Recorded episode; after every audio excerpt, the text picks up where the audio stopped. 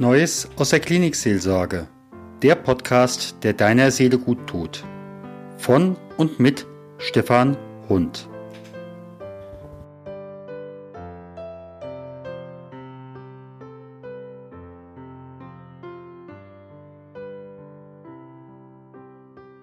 Liebe Hörerinnen und Hörer, wir haben wieder eine neue Folge aus der Klinikseelsorge. Neues aus der Klinikseelsorge. Und heute ist es so, die Klinikseelsorge trifft die Notaufnahmeschwester. Liebe Inge, ganz herzlich willkommen hier im Podcast. Herzlichen Dank für die Einladung. Ich freue mich sehr. Ist ein bisschen spontan, aber viele kennen dich nicht. Kannst du mal ein bisschen was zu dir sagen? Ich war, muss man mittlerweile sagen, fast 21 Jahre lang in der Notaufnahme einer kleinen, naja, eines etwas größeren äh, Klinikums. Ähm, habe vor einem halben Jahr einen Flexit gemacht, wie man so schön mittlerweile auf Neudeutsch sagt. Das ist ein Zusammen, eine Zusammensetzung des Wortes äh, Exit und Pflege. Flexit. Arbeite jetzt nicht mehr in der Pflege, sondern ähm, betreue Senioren, habe also keine Pflege mehr, sondern nur noch Hege, bin die Seniorenreferentin meiner Kirchengemeinde unterdessen. War aber davor, wie gesagt, fast 21 Jahre lang in der Notaufnahmeschwester. Von daher habe ich kein Problem mit Spontanität. Das ist eindeutig. Denn äh, alles andere als Routine hast du in der Notaufnahme. So ist es. Ganz genau so. Wenn du auf deine lange Berufserfahrung zurückschaust, was war als Notaufnahmeschwester dein schönstes Ereignis oder eines der schönsten? Und was war dein schwierigstes? Tatsächlich ist es so, wenn man so lange in so einem Bereich arbeitet, bin ich mir nicht sicher, ob es sowas gibt wie ein schönstes Ereignis. Es gibt viele schöne Ereignisse. Am schönsten waren sie tatsächlich dann, wenn du in die Begegnung wirklich mit Menschen reingekommen bist. Also wenn du so das Gefühl hast, hier passt die Chemie, hier stimmt alles. Ähm, von, von, daher kann ich tatsächlich gar nicht sagen, was für ein, was das Schönste war. Und dann kommt es ja auch immer drauf an, äh, mit wem du Begegnungen hast. Hast du die mit Kollegen, hast du die mit Ärzten, hast du die mit anderem sonstigen Personal oder hast du die mit Patienten? Ich denke mal, du meinst die mit Patienten, nicht wahr? In erster Linie mit Patienten, denn als Klinikseelsorger von meiner Seite her komme ich zuerst mit den Patienten ins Gespräch, aber natürlich auch mit den Mitarbeitern. Ja, schön war es tatsächlich immer dann, wenn du einen Zugang gefunden hast.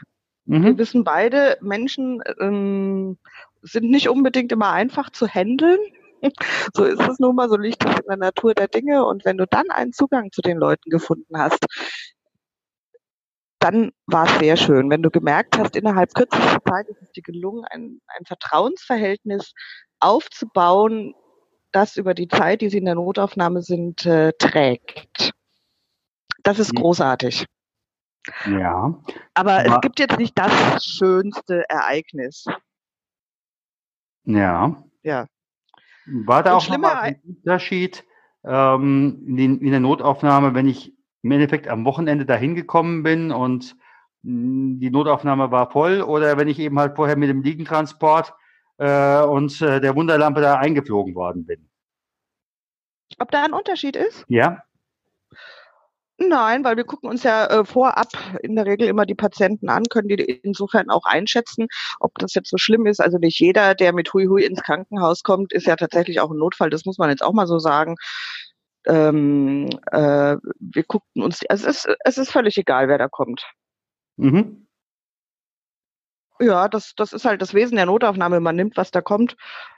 Man ärgert sich über den einen und freut sich für den anderen. Also das ist auch immer so, es ist auch eine Geschichte immer, wie es in den Wald hineinschallt, ja. Das muss man auch ganz klar sagen. Also Patienten, die mit einer Anspruchshaltung kommen, dass sie jetzt sofort hier ähm, drei Stunden später geheilt an Leib und Seele äh, wieder der Notaufnahme entschweben möchten, da wird es dann halt schwierig, ja, wenn Anspruch klar. auf Realität trifft. Ja, zumal spätestens, wenn die Triage am Anfang ist und man eben halt nicht äh, die erste Klasse bekommt. Ganz genau. Und wenn man dann sagen muss, Schätzelein ist schlimm, aber nicht so schlimm. Genau. Guck mal in die andere Richtung, hier ist es schlimmer. Ja. Das ist ja auch das Wesen, was man dann den Patienten auch mit Humor auf den Weg mitgeben kann. Freuen Sie sich, wenn Sie hier ein bisschen warten können, denn das bedeutet, dass Sie nicht schwer krank sind. Ja. Das andere eben halt es schwieriger haben, ja. Mhm. Wenn du so überlegst, was war dein schwierigstes Ereignis? Schwierig wurde es natürlich dann, wenn du keinerlei Zugang zu den Leuten hast. Schwierig wurde es, wenn du Patienten hattest, die sehr, sehr, sehr schwer krank waren und die Angehörigen das nicht wahrnehmen wollten, der Patient möglicherweise sogar dann in der Notaufnahme verstorben ist hm, oder überhaupt, wenn Angehörige nachgekommen sind bei Großschadensereignissen oder so und man ihnen sagen musste, wir konnten nichts tun. Die mhm. Die äh, aufgrund des Unfalls war nicht mehr mit dem Leben zu vereinbaren. Mhm. Das ist, das ist wirklich schwierig. Also ich kann mich noch erinnern an einen, an einen Unfall von einer äh, französischen Reisegruppe äh, mit Kindern und äh, drei Stunden später standen, also ähm, oder mit Jugendlichen, jungen Erwachsenen und drei Stunden später standen dann die Angehörigen alle da und äh, es war furchtbar. Es war nachts um vier. Wir haben tatsächlich in dem Fall auch den Klinikseelsorger dazu gerufen, weil du das gar nicht leisten kannst in einem normalen Notaufnahmebetrieb, dich tatsächlich dann noch hier um eine Krisenintervention bemühen kannst. Nee, das ist klar. Das ist da komme ich natürlich dann zu meiner nächsten Frage. Wie ist da deine Erfahrung? Lehrt Not beten? Also sie lehrt bestimmt nicht jeden beten, aber viele. Das muss man einfach so sagen. Also ich kann mich an, an viele, gerade junge Menschen erinnern, die auf einmal Herzklabuster hatten. Ich will das jetzt mal so äh, mhm. bisschen anders sagen, also irgendwelche Herzbeschwerden und die auf einmal äh, Todesangst hatten und tatsächlich ähm, äh, fast schon das Beten angefangen haben. Mhm. Ich kann mich natürlich an alte Menschen erinnern, ähm, mit denen wiederum ich dann auch gebetet habe. Was mir leicht fällt, denn ich bin Pfarrerstochter, also Leute, die äh, den Blog der Notaufnahmeschwester verfolgen, die wissen das. Ähm, ich habe da keinerlei Berührungsängste. Ich glaube, Not lehrt beten. Mhm. Was bedeutet in diesem Moment das Gebet für dich? Was bedeutet es für die Kranken? Ich könnte mir vorstellen, dass es ein Stück weit Zuflucht ist.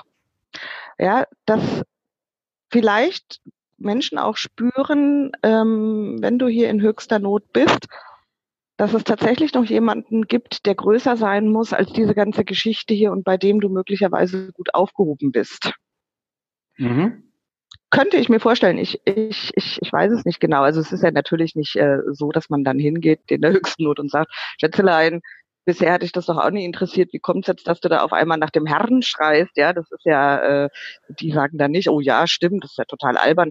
Ähm, das macht man natürlich nicht, ja, sondern man geht hin und nimmt diese, diese Geschichten ernst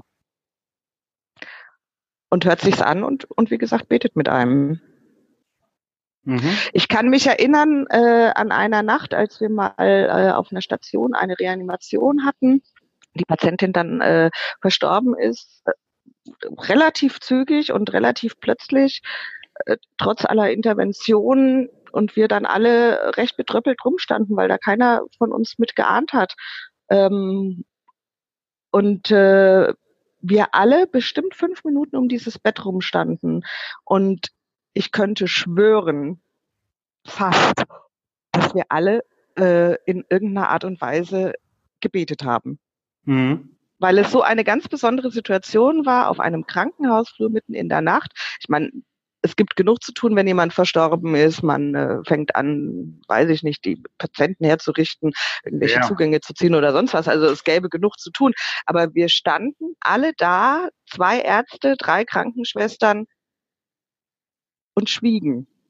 Mhm. Und das war für mich ein ganz besonderer Moment, weil das, äh, ja, also du merktest, wie auch so ein, das hört sich jetzt vielleicht total äh, bescheuert an, aber wie so ein Hauch von Heiligkeit in diesem Moment da war. Und das war sehr, sehr berührend und sehr, sehr innig. Mhm. Ist das nochmal? hört sich heiliger an, als es ist. Entschuldigung, aber tatsächlich, ich habe das so empfunden. Ja. Damit ist es ja auch nochmal eine andere Qualität als mach's gut oder ich wünsche dir alles Gute. Ja, das ist total Banane, sowas. Man hört es aber ganz Also- oft. Also, äh, du meinst jetzt, wenn man das zu Verstorbenen sagt? Nee, nicht äh, zu Verstorbenen, aber zu äh, schwer Kranken, ähm, ist es dann wirklich nochmal die Unterscheidung. Auch wenn jemand sagt, ich kann eigentlich mit Religion herzlich wenig anfangen, oder die ganze Zeit konnte ich mit Religion wenig anfangen. Und ähm, wenn man dann mitkriegt, da ist jemand anders in, noch im Zimmer äh, zu Besuch, möglicherweise auch bei einem anderen Kranken, und dann einfach, "Ah ja, mach's gut. Ja, mach's besser. Also, Ja. ich, so oft, ja. Ja, ich, äh, ich kann damit nichts anfangen. Und ich glaube tatsächlich, also ich habe es neulich äh, bemerkt bei einem Krankenbesuch von einem Kumpel.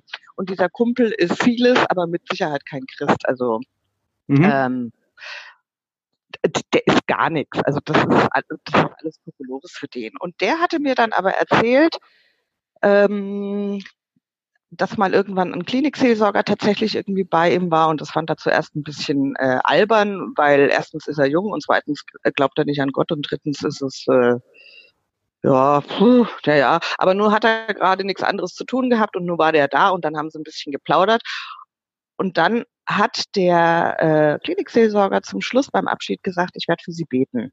Mhm. Und ähm, man kann natürlich sagen, oh, ich werde für sie beten, ja, ich gehe mal ein Bier auf sie trinken, oder man kann sagen, ich werde für sie beten.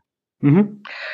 Es muss eine Qualität davon ge gewesen sein, von zweiterem, die meinen äh, Bekannten oder Freund dermaßen geflasht hat, weil das eine Qualität war wohl für ihn, die ihn bis tief ins Herz getroffen hat.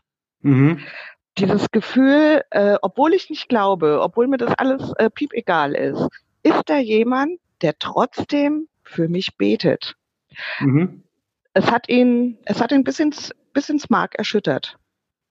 Ja. Und ähm, daran merkt man dann, also ähm, dass es nicht egal ist, auch nicht den Leuten, die da nicht glauben. Also entweder muss die Note nur schwer genug sein oder äh, weiß ich nicht, du musst gerade irgendwie einen guten Fuß erwischt haben oder einen guten Lauf als als Klinikseelsorger, ich weiß es nicht. Ja. ja. Und tatsächlich, ähm, ich meine, ich bin jetzt Pfarrerstochter, ich komme aus dem Genre. Das ist für mich, ähm, weiß ich nicht, wie atmen. Ich bin damit aufgewachsen. Ich bin gläubig. Ähm, und für mich ist das für mich persönlich nichts Besonderes. Patienten, gerade auch älteren Patienten beim Abschied, nicht dieses mach's gut oder, oder alles Gute oder irgendwie sowas zu sagen, sondern ein Gott behüt hinterher zu schicken. Mhm. Ja, einfach um ihnen auch auf den Weg zu geben, selbst wenn sie jetzt allein sein sollten, es gibt noch eine höhere Macht, die sie möglicherweise auch beschützt. Mhm. Wie erlebst du es aber an der Stelle, wenn ich jetzt hier in meinem Klinikum gucke? Viele können mit religiösen Worten, ich sage auch mal Formeln, nur noch bedingt etwas anfangen. Ja, da hast du vollkommen recht, aber äh, ehrlich gesagt ist mir das äh, Schnurzpiep egal. Weil, weißt du, du hast ja immer irgendwie Formeln. Also ich habe beispielsweise einen Haufen pubertierender Kinder gerade zu Hause ähm, äh, und die hören sich den ganzen Tag irgendwelche komischen Gaming-Videos an und da höre ich Formeln, die mittlerweile auch in meinen Sprachgebrauch übergegangen sind und wenn ich die dann auf der Arbeit angebracht habe, haben meine Arbeitskollegen genauso blöd geschaut, weil also so so so Worte wie ähm, ihr Lappen, ja, äh, das kam hier durch meine Kinder in diese Arbeit oder dieses Alter, ja. Äh, damit können die auch erstmal alle nichts anfangen. Von daher ist mir das äh, äh, Wurstpiep egal. Und wenn ich dann sage, Gott behüt, ne, ähm, dann ist das halt so. Dann sagt Inge das halt so. Dann meint ihr das auch so. Also ich habe da keinerlei Berührungsängste. Tatsächlich. ja. Was würdest Ach, ich bin auch ein Exot und ich bin ja schon so alt, weißt du, da hat man ja alter rockt. In dem Fall äh, äh, hat da tatsächlich auch nie einer irgendwie was zu, zu sagen gewagt. So Inge, das finde ich total bescheuert, was du da machst. Das war überhaupt keine Diskussions. Weißt du, es ist vielleicht auch immer die Attitüde, mit der du sowas machst, ja? Ja. Wie bei Germany's Next Topmodel. Du kannst irgendwie hier über über äh, über den Laufsteg latschen oder du kannst über den Laufsteg laufen. Ja. Es ist ja. wie die Attitüde auch, im, auch in der Kirche, ob da so ein Pfarrer so eine 0815-Show äh, und Predigt irgendwie abliefert oder ob er das meint by heart, wie es immer so schön mhm. heißt. Ja. Mhm. Klar, Authentizität siegt. Oh, Hallöchen. Ganz genau ja. so ist es. Ja, und meine Kollegen mussten tatsächlich viel erdulden, manche Patienten auch, weil, äh, wie gesagt, ähm, äh, ich, ich bin da ganz un, unbefangen. Also äh, mit den Leuten. Und, und, und das Schöne ist, tatsächlich kommen ja manchmal so Sachen dann zurück. Ich kann mich noch erinnern, als ich mal an einer Patientin EKG geschrieben habe und dann guckt man ja so und fummelt da an, an, an seinen Gerätschaften rum und dann überfliegst du mal kurz den Namen und dann hieß die Martha. Und äh, dann, dann entspannt sich hier so ein schöner Dialog. Es gibt ja diese Geschichte hier, äh, wo Jesus zwei Schwestern besucht, Maria und Martha. Mhm. Und äh, die, die eine, du wirst sie kennen, natürlich wirst du sie kennen, nicht wahr? Ja. Na klar. Ja, und äh, die eine äh, könnte man jetzt so übersetzen, macht sich einen schönen Lenz und sitzt zu Jesu Füßen. Und äh, Martha, die die ganze Zeit emsig und äh, ja. fummelt in der Küche rum und bringt Essen und Getränke und so weiter und so fort, ja. Ähm, ja. Und dann, und dann haben wir diesen Dialog tatsächlich nachgespielt. Es gibt dann diesen Dialog. Äh, Maria hat aber das bessere Teil erwählt und Martha, ich weiß nicht, wie, wie, geht der Satz von Martha? Jetzt habe ich ihn tatsächlich im Moment nicht auf, auf äh, ist ja auch egal. Es war schön. Ja, und wenn du dann äh, solche Sachen hast und dann bist du auf einmal tatsächlich ganz nah bei den Patienten. Da machst du nicht nur ein EKG, sondern du machst auch in dem Augenblick so viel mehr. Ja. Indem du über Vornamen sprichst, indem du irgendwie den Glauben ankratzt, indem du äh, äh, dabei bist, ja. Mhm. Das ist klar. Zumal ähm, Medizin ist wichtig, aber wir dürfen äh, das, was zwischen den Zeilen läuft, nicht vergessen. Auf keinen Fall. Und das ist mitunter noch wichtiger als die Medizin, ja. So deutlich oder, ich das nicht werden. Ich bin ja Pfarrer nicht in der Medizin. Ja, äh, oder um es mit, äh, mit äh, der, äh, der Bibel und der Homöopathie zu sprechen, Glaube, Liebe, Hoffnung, die drei, ja, mhm. davon, davon lebt die Medizin. Ja, du brauchst Glauben daran äh, und natürlich auch Leute, die dich dahin bringen, dass du da, da glaubst, dass du wieder besser, äh, dass es dir irgendwann wieder besser geht. Ja, du brauchst mhm. die Liebe, dass die Leute auch, also diese Attitüde könntest du sagen, ja, ähm, dass die Leute wissen, äh, es ist ernst gemeint, das ist nicht nur so dahingesagt, ja. Und du brauchst natürlich die Hoffnung, die du dann wecken kannst. Mhm. Und schon hast du, würde ich mal mittlerweile so aus der Erfahrung sagen, ein Viertel, wenn nicht die Hälfte einer medizinischen Behandlung im Sack. Mhm. Nicht bei allen Sachen, selbstverständlich. Wir können da auch nicht nur einfach einen Computer hinstellen oder ähm, ja, ein Automat, der da sagt, nimm jetzt deine 2,0 Haldol und dir ist, und dir ist wieder glücklich. Nee, das reicht nicht. Tatsächlich reicht das nicht. Der Mensch ist einfach ein, ein, ein, ein, ein Herdentier.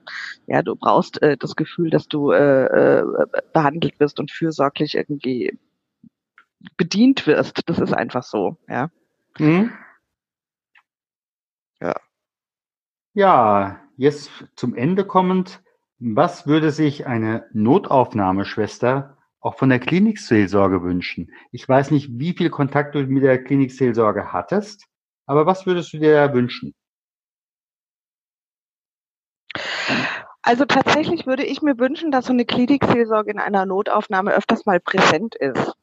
Mhm. Tatsächlich kommt sie aber nur dann äh, äh, zum einen, weil man ja genug als Klinikseelsorge hat. Also du hast da ja eine ganze Klinik mitunter dazu betreuen und bist da äh, ja. genug eingespannt. Ähm, äh, einfach um diese Präsenz zu zeigen, ich bin hier. Ja, also tatsächlich äh, äh, äh also einfach um so einen so ein, so ein, so ein Kontakt herzustellen, ich bin hier, ihr könnt auch mich anrufen, wenn irgendwie mal was ist. Mhm. Ja, und oft hast du ja tatsächlich dann, äh, wie ich eingangs schon erwähnt habe, Situationen, wo Angehörige mit, der, mit dieser Situation nicht klarkommen oder Patienten überhaupt eine schwere Diagnose bekommen. Und da wäre es dann schön, wenn man einfach wüsste, äh, es gibt eine Klinikseelsorge, die da ist. Mhm. Ja. Und wenn man allerdings auf der anderen Seite nicht präsent ist, weil äh, die Notaufnahme jetzt, wie gesagt, nicht unbedingt hier das, äh, die Räumlichkeit ist, wo ein Klinikseelsorger ein- und ausgeht, ja. mh, hm, dann wissen das tatsächlich junge Kollegen beispielsweise nicht. Mhm. So. Was schade ist wiederum, weil du dir ja tatsächlich, ich meine, du bist geschult, du äh, kannst Krisenintervention wahrscheinlich genauso gut wie einfach mhm. irgendwie auch eine Sterbebegleitung machen. Und gerade älteren Menschen ist sowas ja auch wichtig, ja, dass ja. du äh, eine Krankensalbung oder eine Segnung oder eine letzte Ölung oder weiß auch was auch immer irgendwie, äh, mhm. das ist ihnen ja wichtig. Mhm. Also von daher wäre es schön, wenn man einfach ähm, das weiß, dass der Klinikseelsorger auch hierher käme. Mhm.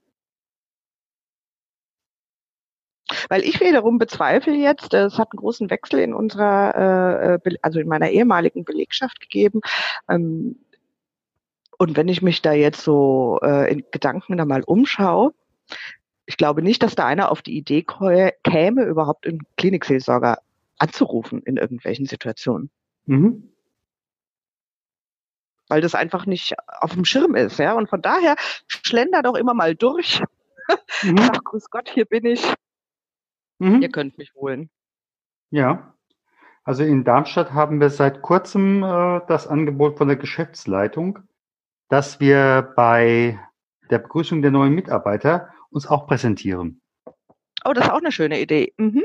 Und wir haben für uns einen Flyer entwickeln lassen, mit den katholischen Kollegen zusammen. Mhm. Und da ist auch unser Konterfei jeweils drauf, unser Name unten drunter und unsere Erreichbarkeit. Und da mhm. bekommt mhm. halt auch an dieser Stelle jeder ähm, einen, äh, einen solchen Flyer, um uns eben halt auch anrufen zu können und wiedererkennen zu können. Und äh, ich pendel ja teilweise zwischen den Klinikteilen mit einem äh, Pendelbus oder Pendeltaxidienst und da bin ich dann mhm. schon auch angesprochen worden, ach, Sie sind doch derjenige auf dem Foto. Ja, guck an, ne? Ja. Das wirkt schon mal. Mhm. Mhm. Ja. Das ja. darf man nicht vergessen. Also das, äh, äh, man, man muss Präsenz zeigen und sowas ist schon mal ein erster Schritt. Und wenn man dann zwischendurch immer mal so alle Jubeljahre da mal durchschleicht und sagt, ich bin immer noch da, ja. man vergisst ja auch so schnell, nicht wahr? Ja, zumal die Liegezeiten werden in den Kliniken, egal wo du hinguckst, immer, immer, immer kürzer. Und äh, dementsprechend, wusch, dann ist er schon wieder weiter. Ja, wobei, ne, das muss man ja mittlerweile auch relativieren. Die kurze Liegezeit beinhaltet ja dann auch irgendwie so einen Drehtüreffekt mitunter.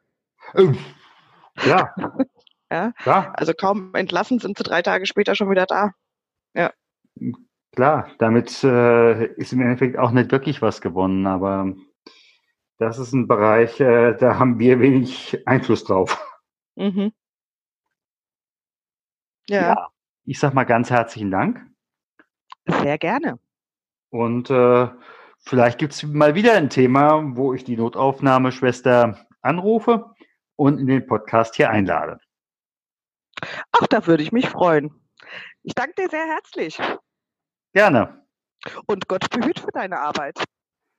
Danke gleichfalls. Jetzt bei dir im Alten sowohl jetzt wie im Neuen. Vielen Dank.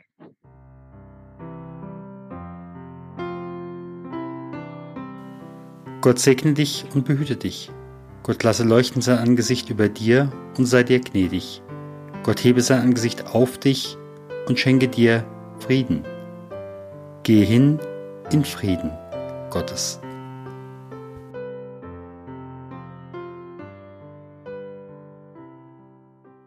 Herzlichen Dank für Ihre Aufmerksamkeit und fürs Zuhören. Wir freuen uns über Feedback, sei es per Mail, sei es mit einer Rezension bei iTunes oder in der Facebook-Gruppe oder Sie können uns auch eine Sprachnachricht schicken.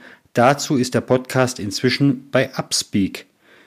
vertreten. Hier haben Sie die Möglichkeit, 90 Sekunden etwas zu diesem Podcast zu sagen oder zu fragen. Vielen Dank und bis zum nächsten Mal. Ihr Stefan Hund.